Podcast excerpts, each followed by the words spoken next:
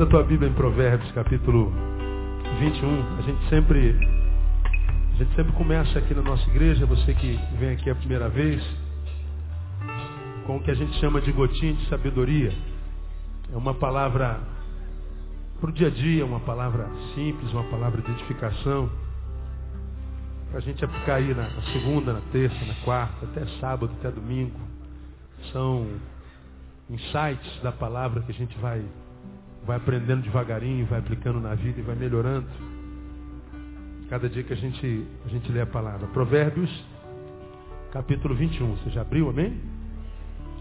Veja lá o versículo 16. Vê se está escrito assim na sua palavra. O homem que anda desviado do caminho do entendimento repousará mais na congregação dos mortos.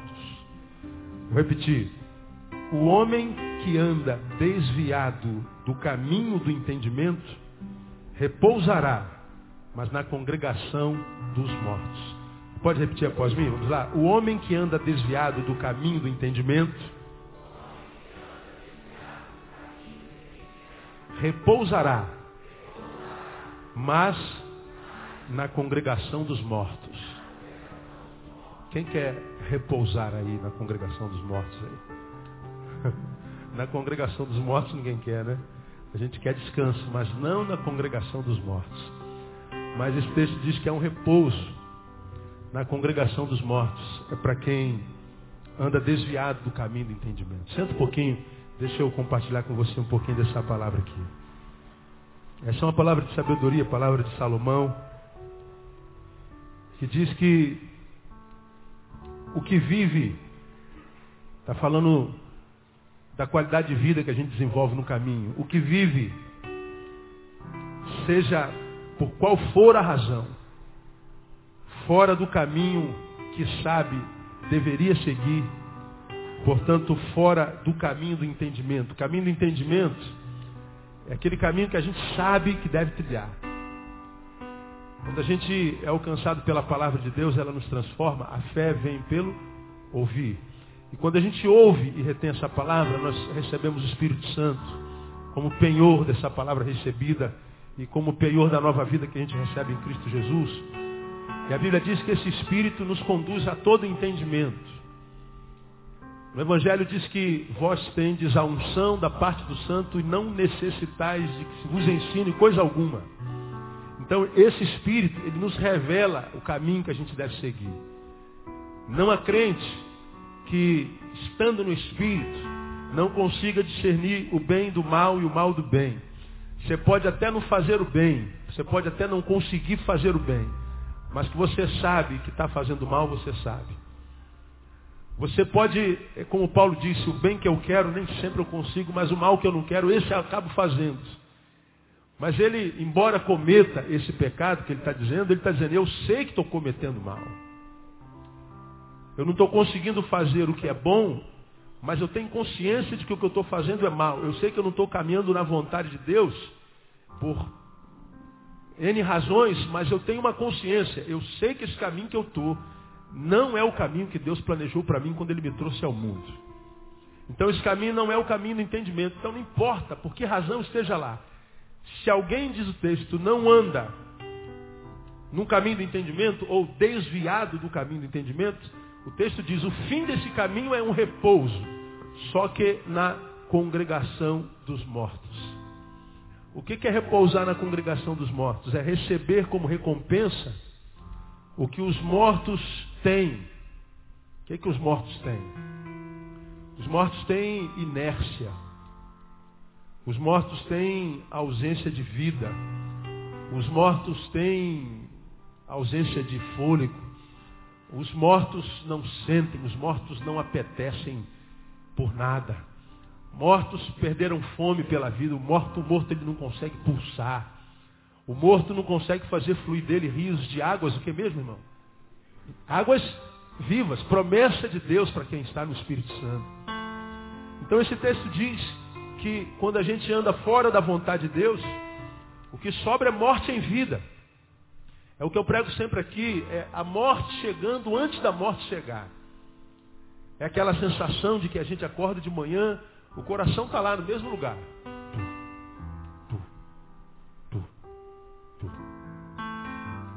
Mas se esse coração perguntar para a tua razão, por que, que eu estou batendo hoje? Você não sabe responder. A vida já não justifica nem a própria vida.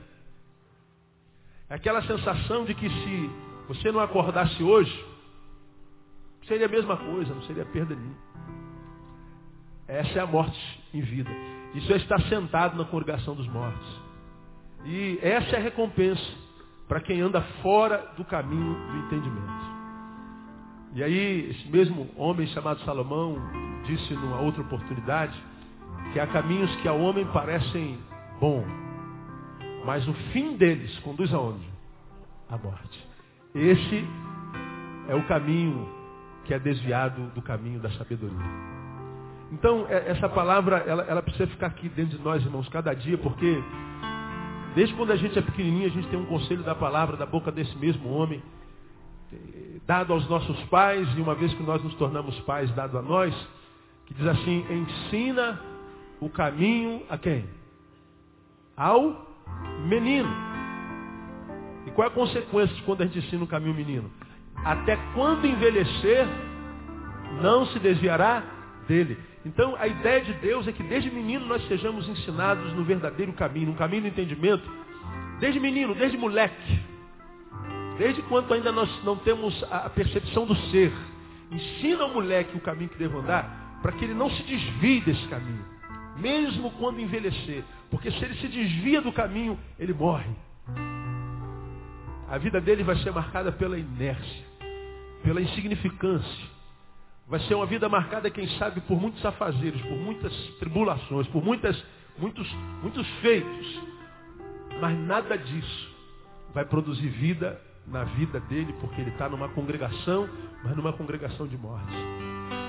Agora, uma coisa interessante, a gente termina aqui a nossa gotinha, é que mortos e vivos não convivem, não habitam, na verdade.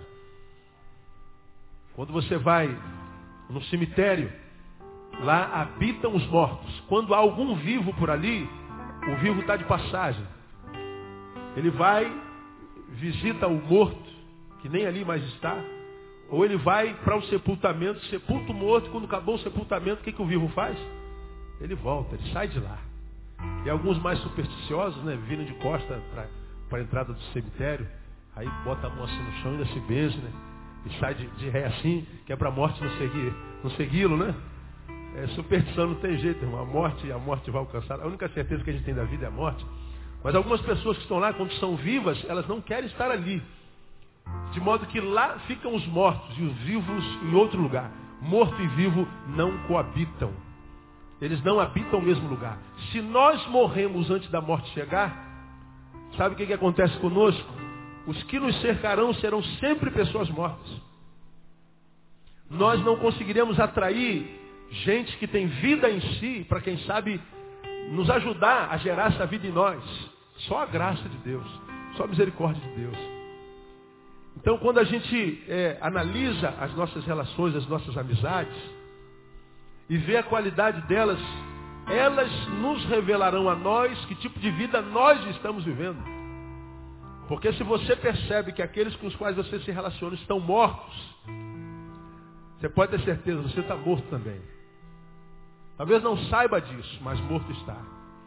Agora, quando a gente está vivo, quando a gente está com o coração pulsando e, e sorrindo porque está vivo, celebrando a, ideia de estar respirando, celebrando a ideia de poder se encontrar, de estar, de fazer, de ver, de rir, de chorar, quem sabe, aí nós vamos nos encontrar com muita gente cheia de Deus, com muita gente viva, que vai transformar essa vida que a gente já está vivendo numa vida muito melhor ainda. Porque esse é o conselho de Deus para nós início desse culto. O homem que anda desviado do caminho do entendimento repousará, mas na congregação dos mortos. Meu irmão, a minha oração é que você nunca tenha esse repouso na tua vida, em nome de Jesus. Que você seja um ser muito vivo e muito cansado, se for necessário. Um ser ocupado. Um ser cheio do que fazer. Um ser cheio de vida. Mas lembra, isso é um privilégio de quem anda no caminho do entendimento anda no caminho da vontade de Deus. E a minha oração é que Deus te dê essa força, para que você possa permanecer no caminho de Deus, porque o fim dele vai te conduzir à vida em Deus, na eternidade em Deus, e vai transformar a tua vida numa vida que vale mesmo a pena ser vivida. Deus te dê graça para isso, no nome de Jesus. Quando você recebe essa palavra aí, aplauda o Senhor bem forte. Aleluia. Vamos a Marcos capítulo 6. Amados, nós estamos desde, desde o dia 9 de julho, portanto há, há, há um mês, conversando sobre o pão de Deus, quando Deus o multiplica. E tomamos é, por base a multiplicação dos pães, onde Marcos relata que Jesus alimentou 5 mil pessoas e a gente sabe que naquele tempo pessoas eram homens, mulheres e crianças não eram contados em nenhuma estatística social. Então historiadores concordam, são todos unânimes em concordar, que nessa multidão haviam pelo menos 15 mil pessoas. E estavam todos em torno de Jesus, chegou a hora do almoço. Não vou ler todo o capítulo. Os apóstolos chegam perto de Jesus Dizer assim, Senhor, olha, chegou a hora de comer, nós não temos que dar para esse pessoal todo. E seria muito interessante, inteligente, de bom senso, que nós mandássemos esse pessoal para casa, acabássemos a reunião aqui, para que cada um fosse comer onde pudesse. Porque conter uma multidão já não é fácil, multidão com fome então é pior ainda. E eles então pensaram logicamente, racionalmente, tinham razão. Mas como o nosso Deus é um Deus ilógico, não é? Quem espera a lógica de Deus se frustra, porque Deus não conhece lógica. Deus disse assim, não, dá-lhes voz de comer. E quando eu comecei o estudo, eu fiquei tentando me colocar no lugar de Pedro. Depois de ouvir o Senhor falando assim, dá-lhes voz de comer, eu fico imaginando aquele, aquele sorrisinho que brota no, no cantinho do nosso lábio. Quando alguém geralmente diz alguma abobrinha, e a gente quer fazer aquele ar de superior, a gente faz um risinho, né? Como quem, é, como quem diz idiota, não sabe o que está falando, não é? Não acontece assim com todo mundo? Então, você fala alguma coisa que precisa daquele, daquele sorrisinho debochado. Na verdade, ele está querendo mostrar que, eh, está conseguindo ver uma coisa que você não, então ele está dizendo, eu sou maior do que você. Aí eu fico imaginando Pedro, como quem diz, é, Jesus falando assim, Jesus está ali, dá-lhe voz de comer, Pedro olha para Tiago, João, quem sabe, como quem diz, oh, Jesus está ficando doido, acho que é o sol na cabeça, ele deve estar tá bem não. Aí, como é que a gente vai dar de comer? Aí Jesus diz assim, ó, ide e veja o que tem para comer. Bom, o texto diz que eles foram, rodaram arraial no meio daquela multidão de gente, voltaram. Olha, Senhor, tudo que nós conseguimos foi o que mesmo? Quem se lembra? Cinco pães e dois peixinhos. Aí imagino, quando eles rodam arraial, voltam com cinco pães e dois peixinhos. Quem sabe agora Jesus vai entender, né? Quem sabe agora Jesus vai ver que a gente tem que mandar o pessoal embora. Olha, Senhor, rodamos o arraial todinho, tudo que conseguimos foi isso aqui. Posso mandar o pessoal embora agora? Jesus fala assim, não, é suficiente. Cinco pães e dois peixes. Dá para comer 15 mil pessoas. Dá para todo mundo repetir, né? Se alimentar até não aguentar mais. E ainda dá para sobrar 12 cestos cheios. Imagina a cena, cara. Não dá, não dá. Dá para imaginar? Aí Jesus falou assim, ó, me dá aqui. Jesus pegou, botou no cesto, agora separa todo mundo em um grupo de 100, 50, todo mundo sentado sobre a relva e começa a dar o pessoal. E eles pegaram a cesta e foram servindo. Todo mundo foi metendo a mão no cesto e passou dos 5, passou dos 10, passou de não sei quantos milhares de pães. Diz o texto que todo mundo se alimentou, se fartou, ou seja, é, comeu quanto quis comer e diz que ainda sobrou um monte de cesto cheios. Cestos cheios. Aí eu queria ver, eu queria ser uma mosquinha para ver a cara de Pedro, para ver a cara dos apóstolos, depois do acontecido.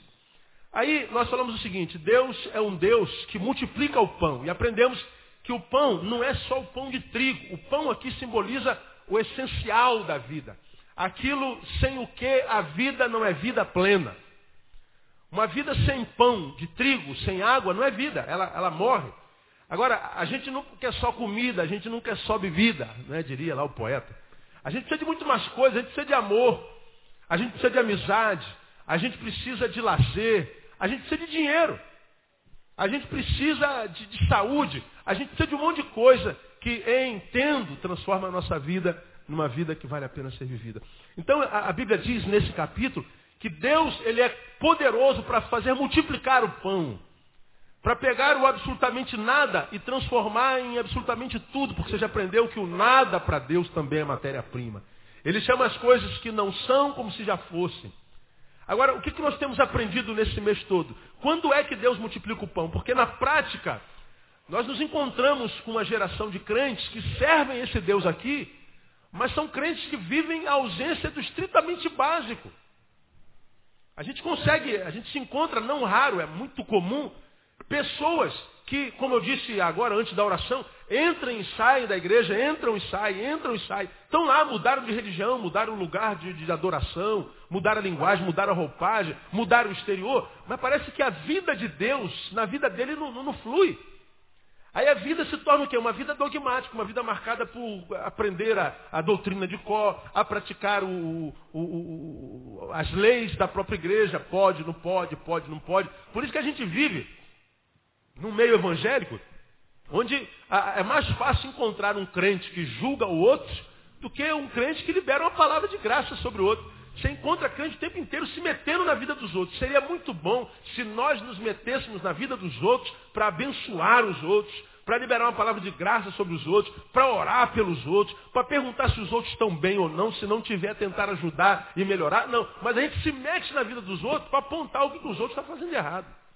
Irmã, viu o cumprimento da saia daquela irmã no culto hoje? Irmão, você viu que o pastor estava sem gravata?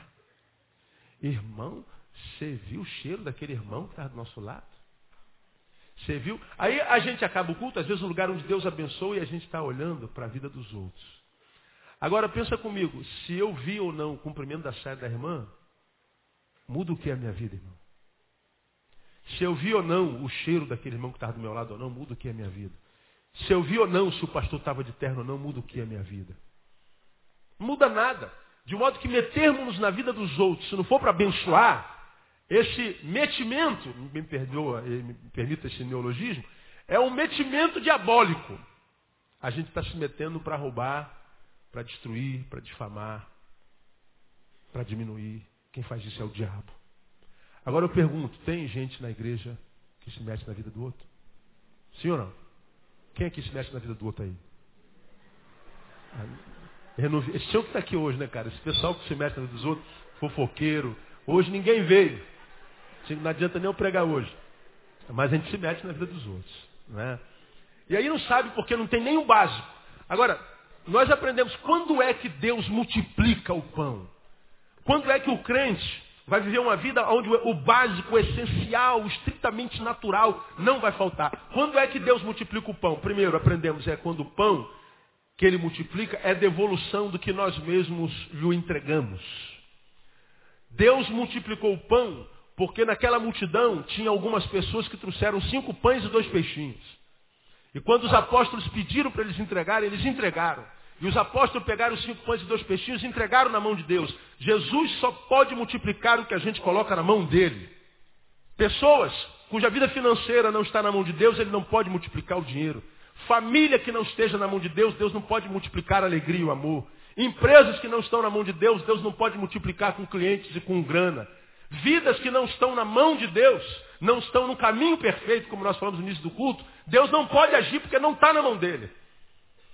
Deus em Jesus age de forma diferente do diabo. O diabo mete o pé na porta da nossa vida, arromba a porta da nossa vida, mata, rouba e destrói. Não, Jesus não. Jesus diz, eis que eu estou o quê, irmão? A porta aí, bate. Se alguém abrir, eu entro. Cearei com ele e farei nele o quê? morada. Ele não é um hóspede, ele é morador.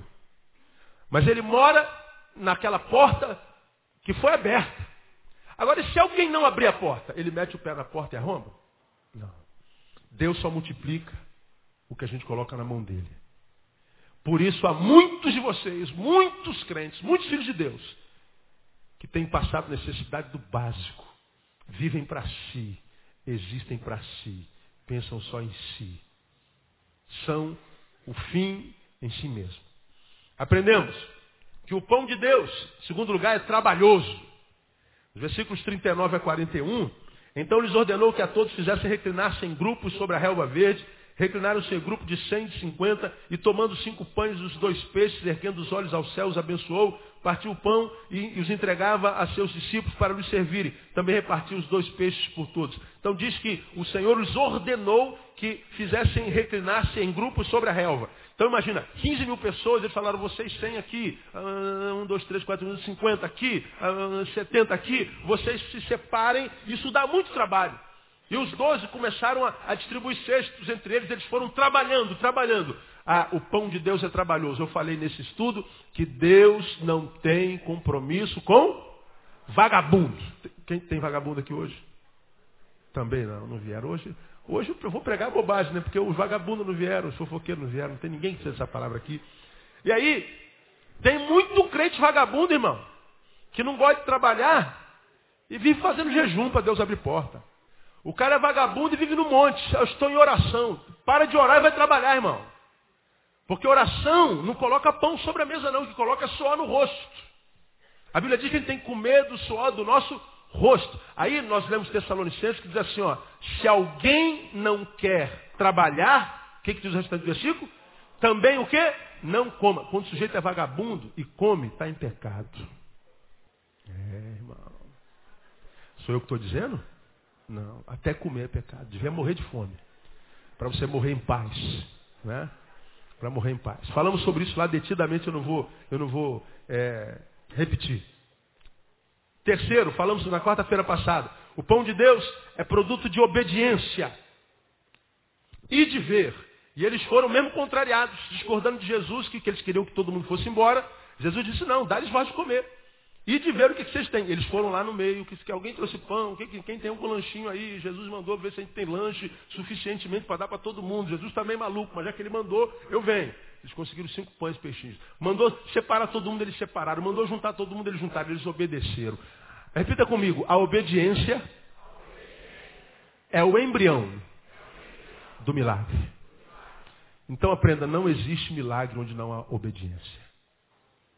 Não existe. Não acontece milagre. Sem obediência não há ação de Deus na nossa vida. Esse texto registra um grande milagre. Já nos versículos 5 e 6, né, dizem que Jesus não pôde fazer muitos milagres em Nazaré. Por causa da incredulidade. O que é incredulidade? Incredulidade é desobediência. Se eu não creio, não adianta estar escrito na sua palavra e me mandar fazer, porque eu não faço, eu não acredito nisso. Então a incredulidade e a obediência. Onde há incredulidade, onde há desobediência, até Jesus tem dificuldade de agir. O texto diz que ele não fez muitos milagres em Nazaré, senão alguns poucos, porque ele nunca viu tamanha incredulidade, portanto tamanha desobediência como naquele lugar. Lembra que a palavra de Deus diz, misericórdia quero, e não o quê? Sacrifício. Né? Misericórdia quer e não sacrifício. Obediência é serviço ao outro e, e, culto é serviço a Deus. E a gente muitas vezes, como eu falei aqui, presta um culto só a Deus, que é a divindade que não tem carência. Mas o nosso culto ele não se expressa em direção ao outro com solidariedade, com amizade, com carinho, com afeto, com, com audição misericordiosa, ouvidos misericordiosos, que ouvem sem julgar. A gente tem dificuldade de conversar, de abrir coração, de confessar pecado, porque a gente teme, em confessando, que amanhã o nosso pecado está na página primeira do Globo. Não é? E aí, pronto, a nossa vida está lascada. Aí a gente vai se calando. Porque a gente não encontra com tanta gente que vive obediência. Hoje, eu quero caminhar, nesses minutinhos que nos faltam, sobre mais um, um, uma questão sobre o pão de Deus. O pão de Deus, em quarto lugar, é gerado pela esperança. Repita após mim: o pão de Deus é devolução do que nós o entregamos. Repita com autoridade: o pão de Deus é trabalhoso. O pão de Deus é produto de obediência. O pão de Deus é gerado pela esperança. Versículo 35. Estando a hora já muito adiantada, Aproximaram-se dele seus discípulos e disseram: O lugar é deserto e a hora já está muito adiantada. Despede-os para que vão aos sítios, ao Deus em redor e comprem para si o que comer. Ele, porém, lhes respondeu: Dai-lhes voz de comer. Então eles lhe perguntaram: Havemos de comprar duzentos denários de pão e dar-lhes de comer? Os discípulos se desesperaram. Mande-os embora. Mas Jesus não. Jesus está cheio de esperança. Não, gente. Estão desesperados. Dá-lhes voz de comer. Por que, vocês estão tão panificados? Por que vocês estão tomados por tanto pânico, desespero? Dá-lhes voz de comer. Aí você já aprendeu aqui, quer ver como você se lembra? Quem não espera, se desespera. Repita, quem não espera, se desespera. Diga para o irmão que está do seu lado, espera só mais um pouquinho, irmão. Quando é que a gente se encontra com uma pessoa desesperada? Ele perdeu a capacidade de esperar. Ele vai segurando, a gente vai segurando, a gente vai orando, a gente vai esperando por uma resposta, a gente vai, né, a gente vai lutando contra nós mesmos, né? A gente vai, calma, né, eu, calma, sossega, espera, não vai, vai acontecer, calma, não aconteceu hoje, vai acontecer amanhã. Chega amanhã, não acontece nada, você fala assim, não, não aconteceu, foi algum percalço, foi algum, algum contratempo, na manhã acontece. Aí chega amanhã também não acontece, você, meu Deus do céu, o que está acontecendo? Não, vai acontecer, calma, mais um pouquinho, creia, tenha fé. Aí passa o quarto dia e nada. Aí alguma coisa vai acontecendo dentro da gente Parece que, que a gente vai perdendo o fio da meada, o negócio vai fugindo da nossa mão, o controle vai fugindo da nossa mão, e quando o controle foge, a gente se desespera. A gente chuta balde, murmura, reclama, faz besteira, enche a cara. Aqui na nossa igreja tinha um, tinha um rapaz, um menino de Deus, cara, mas quando a corda apertava, às vezes quando chegava a notícia assim, Ih, pastor, soube de fulano, e bebeu, teve que ser carregado para casa. O cachorro lambeu a cara dele. Eu falei, meu Deus, que crente é esse, meu Deus do céu? Que crente é esse? Um garoto novo, rapaz. Quando a corda apertava, a namorada não beijava na boca, pronto, ele enchia a cara. Aí uma vez eu chamei ele no gabinete e falei assim, cara, você vive enchendo a cara, o que, que é isso, cara? Sua família toda é crente, ninguém na tua casa bebe, todo mundo liberta. E onde tu tirou essa ideia de cachaça resolve o problema? Eu falei, pastor, não sei de onde tirei isso. Falei, por que fizer? Porque você está se embriagando da coisa errada. A Bíblia diz, não vos embriagueis com vinho, mas enchei-vos do Espírito. Você precisa se embriagar do Espírito Santo de Deus, cara. Porque enquanto você mostrar para o diabo onde é que está a tua fraqueza, é aí que ele vai tocar. Eu sei o que acontece, o diabo diria com esse menino quando eu aperto ele. Ele vai desembocar no álcool. Então o diabo vai apertar ele a vida inteira até ele morrer para ele se tornar um cachaceiro. Eu sei o que faz essa mulher murmurar. Quando eu toco ali na vida dela, ela xinga um palavrão bem grande, ela sai pela rua maldizendo todo mundo, ela vai dirigindo, xingando todo mundo, ela vai soltando fogo pela vento para todo lado. Então eu já sei como é que eu faço para ela pecar. E o diabo vai te catucar ali até você morrer, porque ele sabe onde é que está a tua fraqueza. Ele conhece o teu calcanhar, caso teu nome seja Aquiles. Ele sabe onde é que você se desespera. E a gente dá o pulo do gato para o diabo. A gente dá exato, diabo, se você tocar aqui no meu ombro, pronto. Eu sou um robô que tem um botãozinho embutido embaixo dessa pele, que parece pele, mas não é. Não é? é um produto macrobiótico, sei lá como é que é o nome disso. Se você apertar aqui, eu desabo.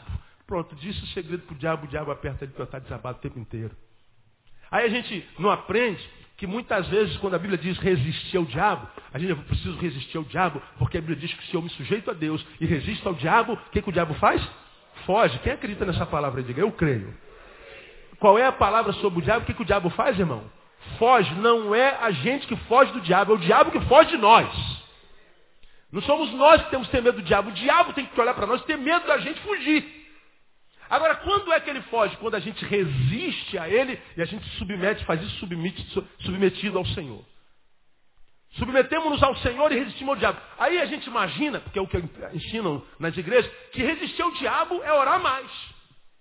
Resistir ao diabo é fazer jejum. Resistir ao diabo é subir monte. Resistir ao diabo é vir para a campanha de libertação.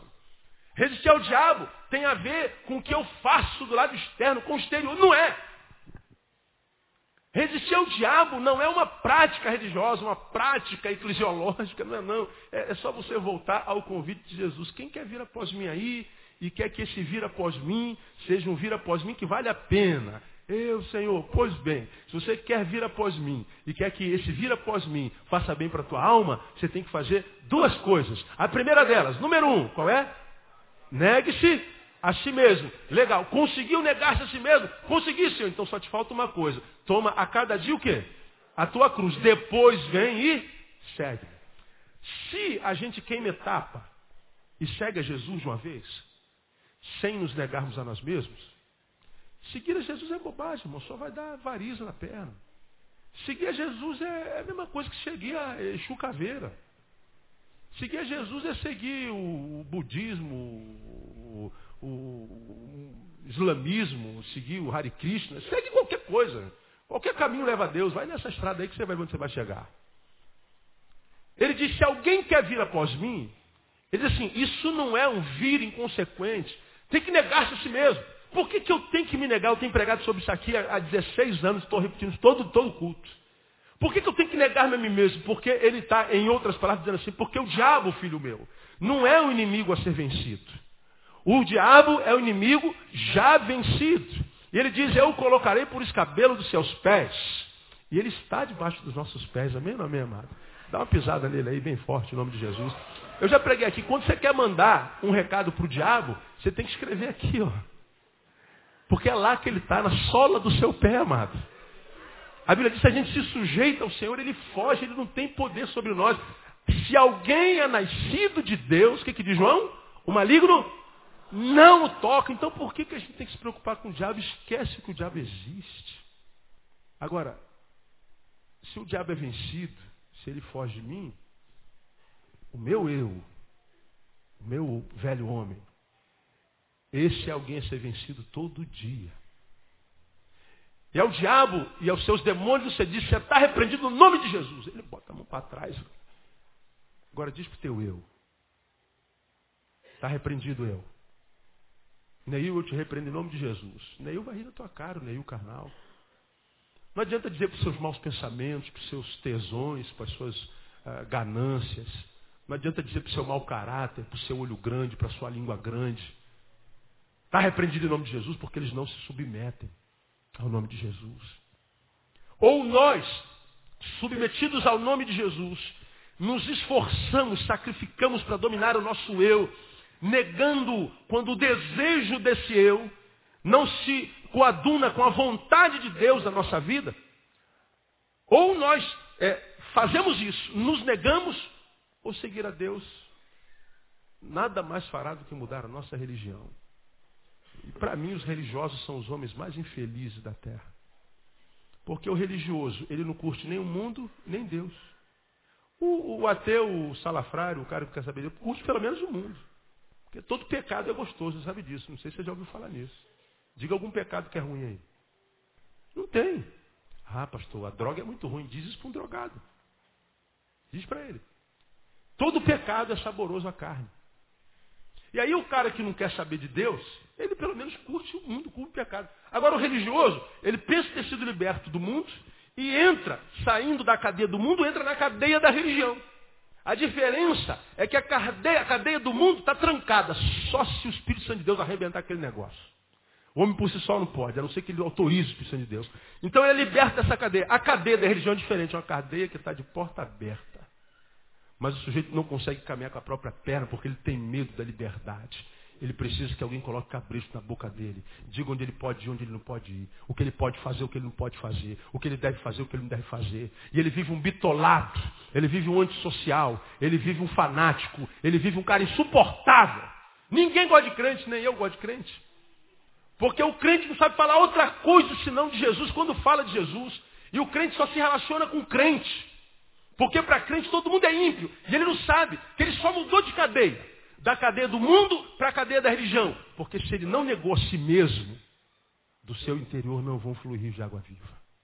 E lá, quando o Espírito Santo ilumina, ele consegue ver que está preso. Aqui, dificilmente ele conseguirá ver que está preso, porque se ele mudou de religião, mudou de roupa, mudou de linguagem, ele imagina que está solto, está preso, está tá livre. E não está.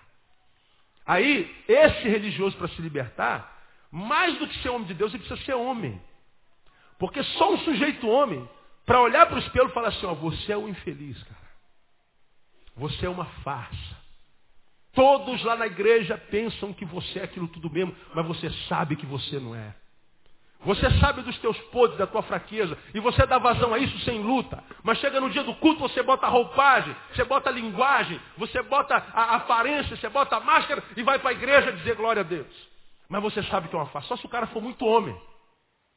Se ele for homem, sendo religioso, ele talvez consiga ser liberado, consiga ser livre. Se não, vai morrer infeliz dentro da religião, mas sem Deus. Jesus, ele diz, dá-lhe voz de comer. Ele está cheio de esperança. Ele crê que aquilo pode mudar, que aquele aparente desespero pode se transformar num, num momento de grande testemunha. Porque a esperança, na minha concepção, é o lado psicológico da fé. Eu creio. Eu creio. Ora, se você crê, você espera. Se você crê, você tem esperança. Então, o crer é espiritual, mas o esperar é psicológico. A esperança é o lado psicológico da fé. Muita gente diz, eu creio, eu creio, eu creio, eu creio, mas eu não consigo esperar, pastor. O problema dele está na fé em si? Não. Está no lado psicológico da fé. A capacidade de esperar em paz. E a Bíblia fala sobre perseverança o tempo inteiro. Aquele que perseverar até o fim, esse será salvo. Aquele que tem lançado mão do arado, não pode mais o quê? Voltar atrás. Senão minha alma não tem prazer nele. Você tem que crer, você tem que esperar, você tem que permanecer, perseverar até o fim. Senão, a gente perde tempo na vida. Quando você lê, por exemplo, João capítulo 5, vai, passa um pouquinho a tua, tua palavra aí. João capítulo 5, de 1 a 3. Quando Jesus cura um homem lá no tanque de Betesda, já preguei sobre esse texto alguma vez, algumas vezes. No versículo 1 ele diz assim, ó, João 5. Depois disso havia uma festa dos judeus e Jesus subiu a Jerusalém. Ora, em Jerusalém, próximo à porta das ovelhas, há um tanque chamado em hebraico Betesda, o qual tem cinco alpendres. Agora preste atenção nesse versículo 3. Nestes alpendres jazia grande multidão de enfermos, cegos, mancos e ressecados. O que, que esses, essa grande multidão estava fazendo? Leia aí. Ele estava fazendo o que mesmo? Leia bem alto. Esperando o movimento das águas. Porquanto um anjo descia em certo tempo ao tanque e agitava a água. Então o primeiro que ali descia, depois do movimento da água, sarava-se de qualquer enfermidade que tivesse. Achava-se ali um homem que havia 38 anos estava enfermo. Jesus, vendo-o deitado e sabendo que estava assim havia muito tempo, perguntou-lhe, que queres ficar são? Respondeu-lhe o enfermo, Senhor, não tenho ninguém que ao ser agitada a água me ponha no tanque. Assim, enquanto eu vou, desce outro ante mim. Disse-lhe Jesus, levanta-te, toma o teu leito e anda. Imediatamente o homem ficou são. E tomando o seu leito, começou a andar. Ora, aquele dia era dia de sábado. Olha, é, é, é, esse texto, irmão, tem um versículo que é estritamente irracional. Se você for ali no Jardim da Saudade, lá estão meu pai, minha mãe e alguns amigos de vocês também. E lá em, lá em cima de cada túmulo tem, tem uma pedrinha de granito, não tem? Como é o nome daquela pedra ali? Hein? Lápide. E lá naquela lápide, o que, que geralmente está escrito lá? Aqui o quê? Jaz, no meu caso, no meu caso, no caso dos meus pais, eu vou demorar um pouquinho para isso. Eu vou enterrar muito de vocês ainda, se Deus quiser. É. Lá, lá naquela plaqueta está escrito assim, aqui jaz Adão Barreto, Geralda Barreto. Aqui jaz. O que, que é jazer? Aqui jaz. Hã? Jazer. Aqui está morto. Aqui está sem vida Adão Geraldo. Aqui descansa eternamente que jaz, aqui está morto. Agora, olha o versículo 3. Fala do tanque de Betesda com cinco alpendre. Nestes, o que aí? Jazia o quê? Grande multidão de quê? Enfermos, cegos, mancos e ressecados. Aqui jaz. Cegos, mancos, ressecados e toda sorte miseráveis. O texto fala que aqueles homens estavam como que mortos mortos, jazendo. O, literalmente, lá no grego está escrito jazia. É o mesmo verbo, é a mesma palavra que a gente usa para colocar no, na lápide dos nossos entes queridos que faleceram. Agora, aí vem a coisa mais sobrenatural. Jazia uma grande multidão de enfermos, cegos, mancos e ressecados. O que, que essa multidão que jazia fazia? esperava o movimento das águas. Eles jaziam esperando. Está dizendo que eram uma multidão de gente morta, aparentemente morta, mas que a despeito da qualidade de vida mortificada, não perderam a capacidade de esperar. Eles estavam esperando o movimento das águas. Até mortos esperam. A esperança é o que faz com que a nossa vida continue vida até o fim da vida. Quantas vezes nós perdemos essa capacidade de esperar porque o sim de Deus está demorando, o sim de Deus está demorando, o pastor é problema para todo lado, problema para todo lado, em cima, embaixo, do alto, esquerda, direita, tudo problema, problema, problema. E a gente está clamando, a gente está orando, e a gente está trabalhando, mudando postura, está voltando para a comunhão, a gente está. E a gente acha porque está fazendo, está fazendo, está fazendo, Deus vai se submeter ao meu crono. Deus, olha como eu estou trabalhando, muito mais do que eu trabalhava antes, então tu vai trabalhar um pouquinho mais do que trabalhavas até agora. E a gente quer submeter Deus ao nosso crono, e Deus está falando assim, filho, não há um espirro teu, não um piscar de olhos que passe desapercebido ao meu conhecer. De modo que eu sei o tempo em que tu tens me clamado vai chegar a tua vida. E a Bíblia diz que aquele que fez a promessa é fiel para cumprir. Temos que aprender a esperar. Portanto, diga irmão que está do seu lado mais uma vez. Espera só mais um pouquinho, irmão. Quem pode dizer glória a Deus aí, amado? Vamos a Romanos capítulo 22. Vamos a Romanos capítulo 22. Oh, glória a Deus. Romanos, capítulo de Deus. Romanos, capítulo 8, aliás. 22 nem tem. Romanos 8. Romanos 8, 22. Olha que coisa tremenda. Falar um pouquinho sobre, sobre esperança aqui para você aprender. Romanos 8, 22 diz assim: Porque sabemos que toda a criação conjuntamente geme e está com dores de parto até agora. Diz que quando se olha para a criação, a, criação não está gemendo de dores. Aliás, acho que nós nunca sentimos tantas dores enquanto sociedade como agora. A criação geme. E não é só a sociedade humana, não. A criação. Você vê, você vai num polo do, do planeta, enchentes que mata, matam milhões de pessoas. Do outro lado do planeta, fogo que está matando um monte de gente. De um lado morre-se com água, do outro lado morre-se com fogo. De um lado morre-se de frio, do outro lado morre-se de calor. Está descontrolado, a criação está gemendo. Mas vamos continuando. E não só ela, mas até nós que temos as primícias do Espírito, também gememos em nós mesmos, aguardando a nossa adoção, a saber, a redenção do nosso corpo. Ele está dizendo assim, não só ela, mas até nós que temos as primícias do Espírito, também gememos em nós mesmos. Diz que a vida não está difícil para você. Está difícil ou não está, irmão? Pergunta, irmão, do seu lado, está difícil para você a vida, irmão? Quantos podem dizer sim aí? Está difícil. Irmão, não está fácil para ninguém. Tem pregado sobre isso aqui, pastor, olha porque o diabo está se levantando contra mim. Eu falo, eu vou orar, mas contra mim também está se levantando, irmão. Pastor, o diabo está furioso comigo. Eu, eu sei, irmão, comigo também está furioso. Acho que está mais comigo do que contigo. E enquanto o diabo estiver furioso com a gente, tá bom. Pior quando ele estiver feliz com a gente. Aí é que a coisa pegou. Pastor, a coisa... Está difícil para todo mundo, irmão. Está difícil para todo mundo. Vamos continuar lendo. Veja, veja lá o 23. Uh, 22. E não só ela, mas até nós que temos as primícias do Espírito também gememos em nós mesmos, aguardando a nossa adoção, a saber, a redenção do nosso corpo. Agora olha 24. Porque na esperança fomos salvos. Ora, a esperança que se vê não é esperança, pois o que alguém vê, como o espera? Mas se esperamos o que não vemos, com paciência aguardamos.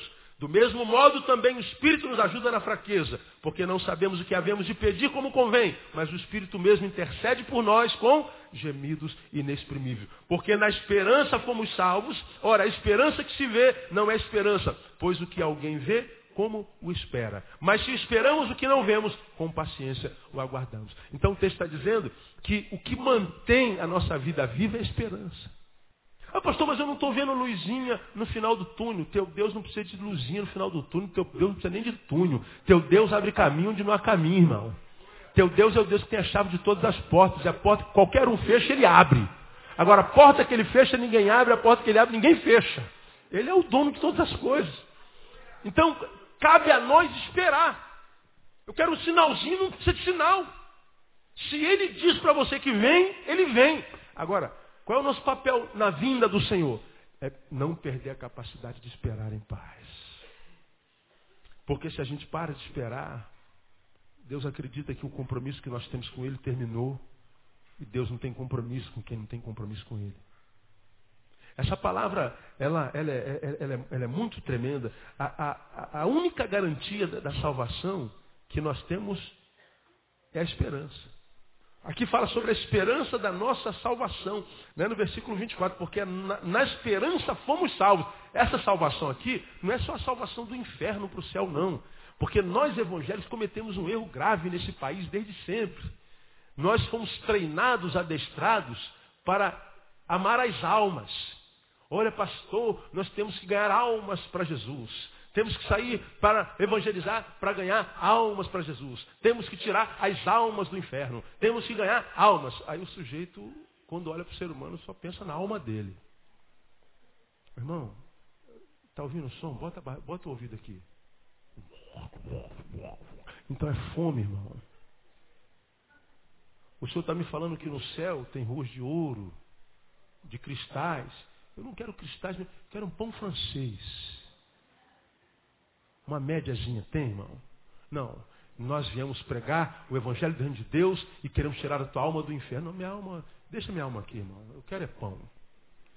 E a gente não desenvolveu a ideia do amor solidário, do amor compassivo, compaixão pelo outro, sentir a dor do outro, a empatia do outro. Por isso, nós cometemos um pecado grave nesse país e no mundo inteiro, porque nós somos treinados para buscar almas e não seres humanos íntegros e totalmente.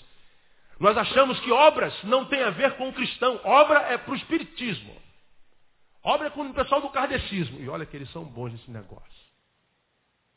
Porque a Bíblia diz, afinal de contas, em Efésios capítulo 2, versículos 8, 9 e 10, pela graça sois salvos por meio da fé. Isso não vem de vós, é dom de Deus, não vem das obras, para que ninguém se glorie. Então, diz, obra não é conosco. E você tem aprendido aqui desde sempre que nós não somos salvos pelas obras, é verdade. Mas nós somos salvos para as boas obras. E a Bíblia diz que são as obras que glorificam o nome de Deus na nossa vida. Eu não posso ser igreja aqui e não me preocupar com a favela na minha frente. Eu não posso ser igreja e não me preocupar em melhorar a qualidade de vida da, do Jardim Novo Relengo, da Malé, da Sulacap. Eu não posso, entendo recurso, investir só em treinar gente para ganhar alma para ir para o céu. Quando tem um monte de gente passando fome, gente que está aqui com, com barriga grande, sem marido, com 11 anos de idade.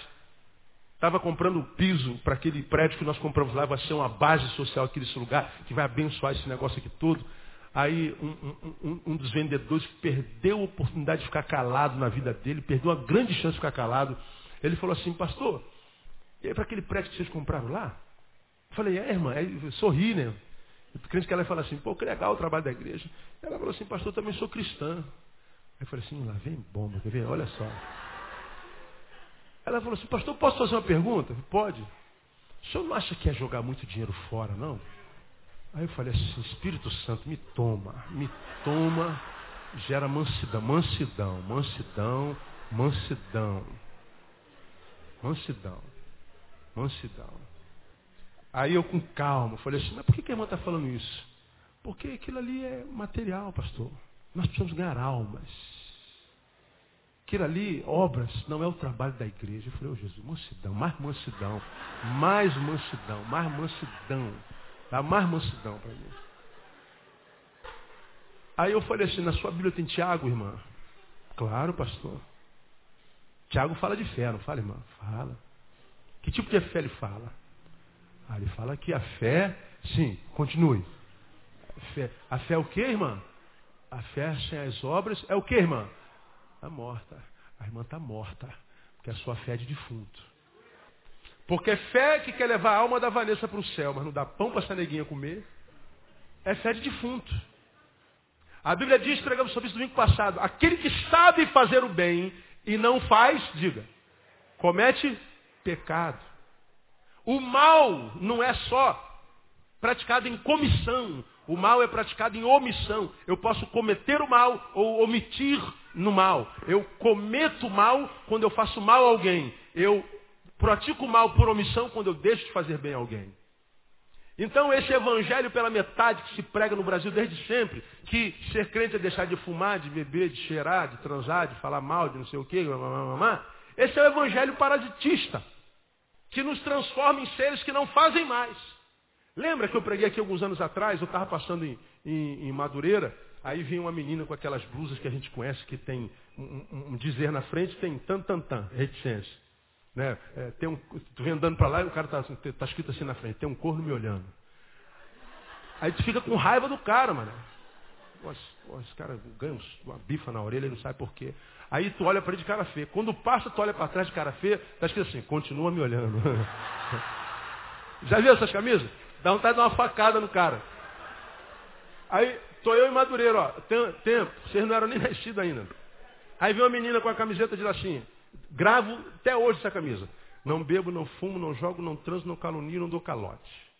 Não bebo, não fumo, não jogo, não transo, não calunio, não dou calote. Tan, tan, tan. Eu falei, ah, essa é crente. Aí tu ri pra ela. Eu também, eu não bebo, não fumo, não jogo, não. Aí ela passa, eu imaginei, através de Jesus mudou o meu viver. Nasci de novo. Sou nova vida em Cristo Jesus. Aí vem ela, não bebo, não fumo, não jogo, não transo, não calunio, não dou calote. Aí quando ela, eu olho para trás, estava escrito, morri.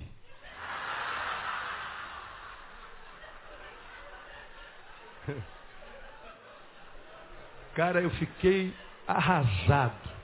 Arrasado. Irmão, você não bebe, não joga, não fuma, não, não, não adultera, não mata. O Hare Krishna também não, o budista também não, o bom católico também não. O ateu ético decente também não. O ser humano que se enxerga também não.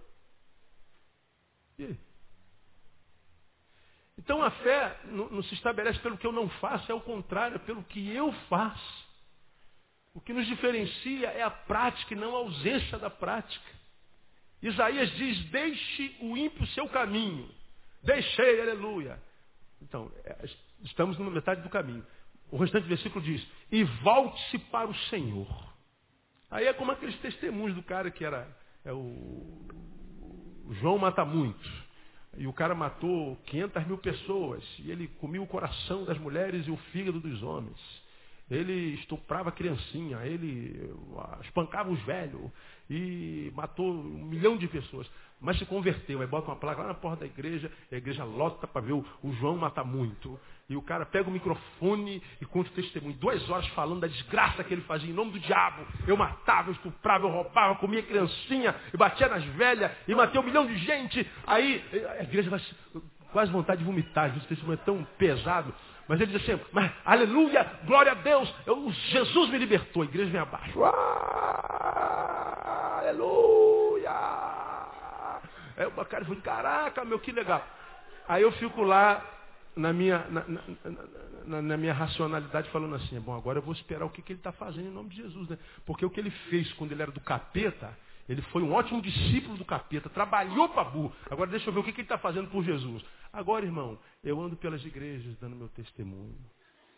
Ele falou duas horas do que ele fazia para o diabo e fala cinco minutos do que ele fez para Jesus. Esse é o evangelho pela metade. O evangelho que só quer resgatar a alma dos outros do inferno. Quando o evangelho, ele precisa ser o evangelho marcado pela solidariedade. Um evangelho que não perde a esperança. A gente olha para a cidade toda quarta-feira, eu estou aqui, eu oro, coloco a mão aqui e digo, Senhor, eu tenho esperança de ver essa cidade abençoada pelo Senhor. Eu tenho esperança de ver as ruas dessa cidade em paz. Eu tenho esperança de poder andar nessa cidade com meus carros de vidros abertos. Eu tenho esperança de que essa cidade vai ser maravilhosa um dia de fato de verdade. Tenho esperança que esse Cristo um dia não será o Cristo que abençoa essa cidade, mas o Cristo que está no céu, um Cristo que funciona. Isso é esperança, irmão. E crer nisso exige muita boa vontade, porque quando eu olho para as circunstâncias, eu falo assim, não tem mais jeito não, bicho. Não dá não, não tem jeito. Olhar para esses canalhas que estão no Congresso, esses safados sem vergonha que estão lá, que agora já estão aí com a, com a cara deles de novo na televisão, prometendo para a gente tudo de novo, que a gente abomina. É olhar para esses caras que estão lá 200 anos, não fazem nada. E a gente fala assim, cara, não tem jeito não. Isso é o que a lógica diz, mas o que, a esperança diz? A esperança, ela rema contra a maré. A, a, esperança é uma decisão de alma. Eu vou esperar, eu vou permanecer fiel. O Senhor vai dar vitória. Foi o que aconteceu lá. Os homens se desesperando, manda essa gente embora. Jesus, calma, gente. Vai dar tudo certo. Vai dar tudo certo. Creiam, tenham esperança. E porque Jesus teve esperança, a multidão foi suprida, a multidão foi abençoada. É, eu tinha muito mais a falar sobre esperança, mas eu vou parar por aqui e, e vou levar você só em 1 Coríntios capítulo 13, de modo que é a esperança que nos alimenta. É, é, Para a gente terminar 1 Coríntios capítulo 13, somos salvos pela esperança. Esperança é o lado psicológico da fé. Então não perca a esperança. Você está me ouvindo, irmão? Amém ou amém? Quantos querem que a esperança esteja contigo até o dia da tua vitória? Diga, eu quero essa esperança. Pois é. Então me ajuda mais uma vez. Diga esse irmão que está falando assim, irmão, espera só mais um pouquinho. Fala para mim. Isso aí. Entenda essa palavra. 1 Coríntios capítulo 13 fala sobre o amor. Como é que termina esse capítulo aí? Lá no versículo 13, veja lá. Agora, pois, permanecem o que, leia? Mas, esses três, mas o maior deles é o amor. De tudo que sobra na vida, três coisas sobram. O que, que é mesmo? Fé, a esperança aí. E o amor. O maior dos três qual é?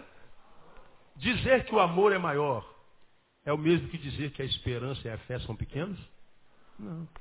Quantos sentimentos nós temos na humanidade que a gente poderia acrescentar aqui?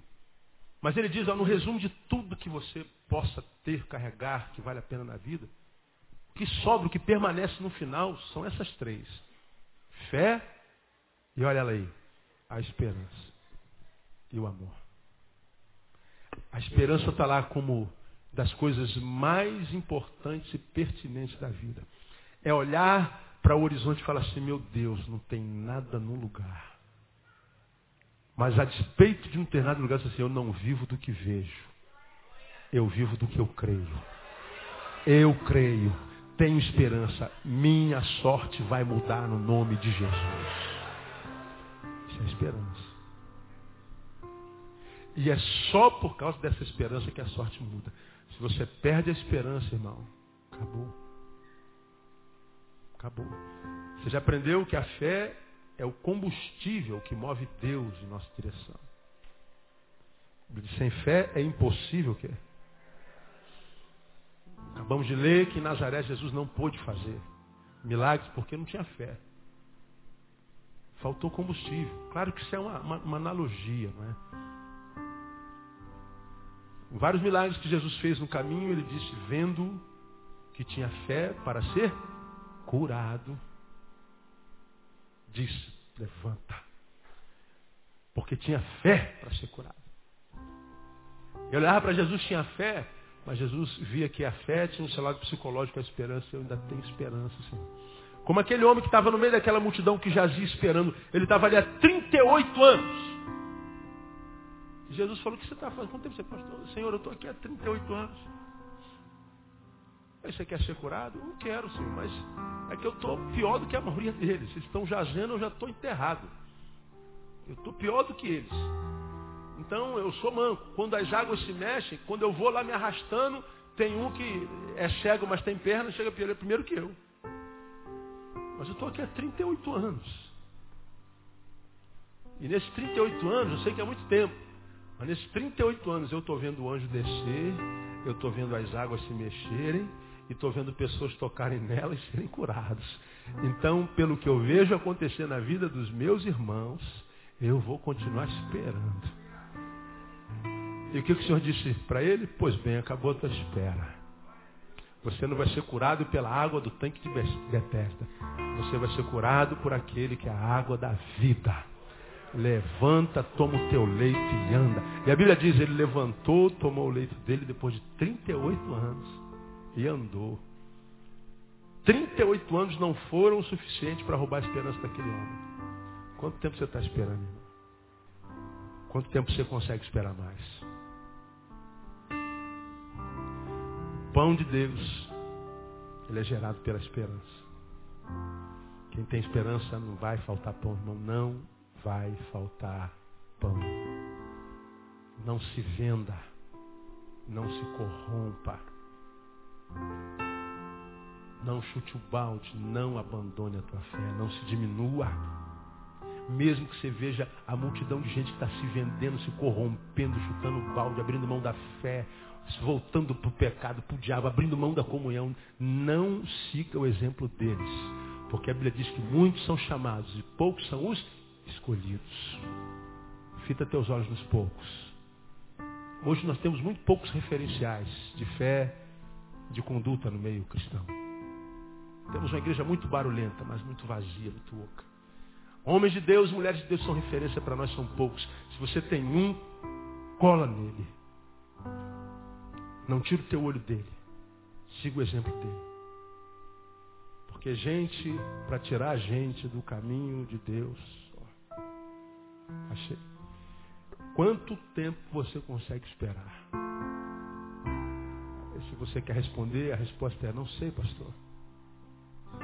Agora você vai esperar o quanto você quiser esperar. Porque quando a tua força acabar, o Senhor renova a tua força para você continuar esperando. De modo que nós somos abençoados não quando a bênção chega. Minha bênção está lá naquela, naquela cadeira lá. Só que eu não consigo chegar, eu tenho que esperar. Enquanto eu estou esperando, eu já sou abençoado. Eu não sou abençoado quando a bênção chega. Eu sou abençoado e já sou abençoado enquanto tenho em mim a capacidade de esperar em paz. E quando é que eu perco a minha bênção? Quando eu perdi a capacidade de esperar e já não penso mais na cadeira. Aí você perdeu. Agora você pode estar esperando anos. Eu estou há um, dois, dez anos. Eu sei que aquela cadeira vai ser minha. Deus me disse que aquela é a vontade dele na minha vida. Eu sei qual é o caminho perfeito de Deus para mim. Mas eu não, eu não vejo nenhum sinal, eu não vejo nenhuma luz. Eu, meu irmão, qual é o Deus que você serve? Teu Deus precisa de quê para fazer um milagre? Teu Deus, ele é surpreendente, ele pode dar noite para o dia, de uma hora para outra, uma só palavra, ele pode mudar a tua história de uma hora para outra. Sem que você tá estiver esperando, a coisa muda, faz um reboliço na tua vida. Eu falei, meu Deus, que Deus é esse? É a esperança. Então a minha oração é que Deus te abençoe com a capacidade de esperar em paz. Porque aquele que te fez a promessa é fiel para cumpri-la. E ele vai cumprir, eu profetizo na tua vida, no nome de Jesus. Quem recebe essa palavra, dê o teu melhor aplauso, Senhor.